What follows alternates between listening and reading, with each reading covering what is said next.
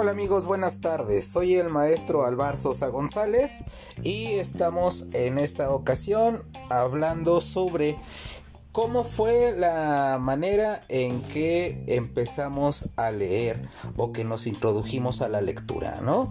Eh, yo recuerdo desde niño que eh, mi papá no vivió con nosotros porque México y cuando él venía los fines de semana, eh, traía eh, un periódico.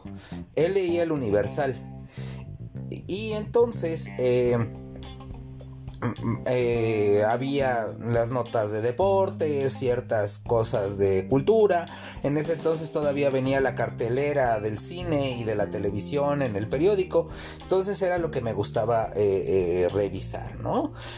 con el tiempo mi mamá tenía la, la maña de llevar a pasear los libros, ¿no? Y siempre que salíamos, aunque no los leyera, llevaba un libro de la mano, ¿no?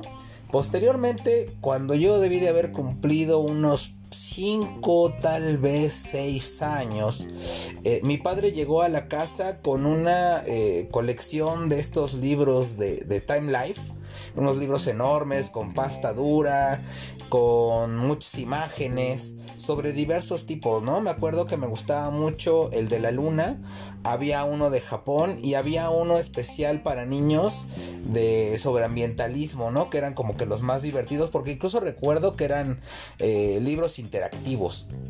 Bueno, entonces realmente como que esos fueron los primeros libros eh, a los que tuve contacto como tal, aunque en la casa siempre hubieron este enciclopedias, ¿no? También recuerdo que mi mamá tenía una enciclopedia de las biografías de los principales eh, autores de música clásica, ¿no? Y era eh, muy, muy divertido ver las imágenes. La verdad es que Leer propiamente yo creo que ya empezó en la secundaria.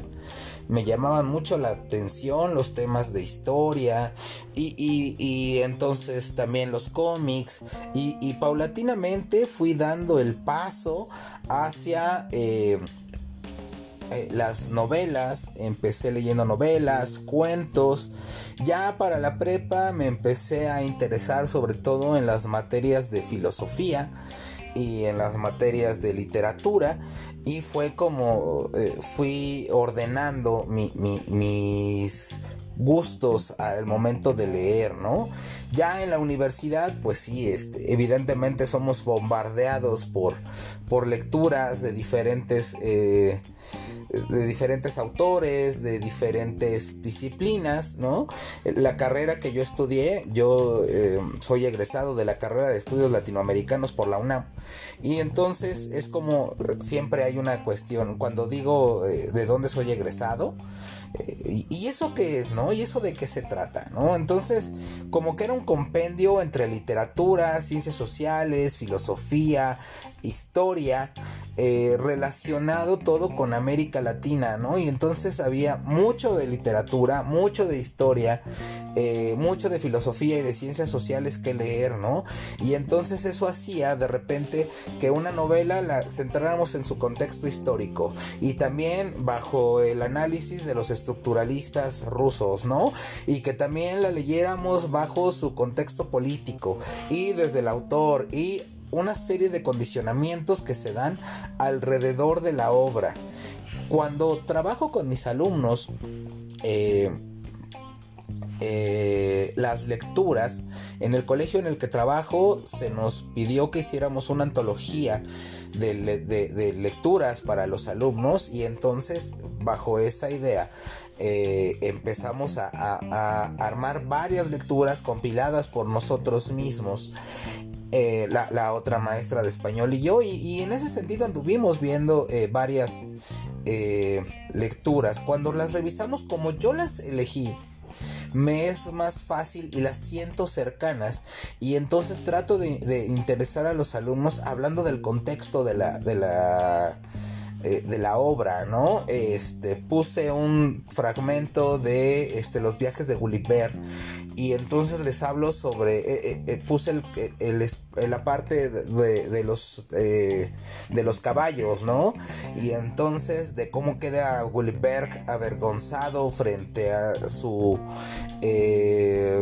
codicia frente a estos animales y entonces se trata de que los chicos la identifiquen también en su contexto, ¿no? Y entonces trato de vendérselas de esa manera. A veces funciona, a veces no. Este, trato de que leamos cosas un tanto más contemporáneas también. Eh, leímos este Pizzería Kamikaze de Edgar Queret, que es un autor un tanto más contemporáneo.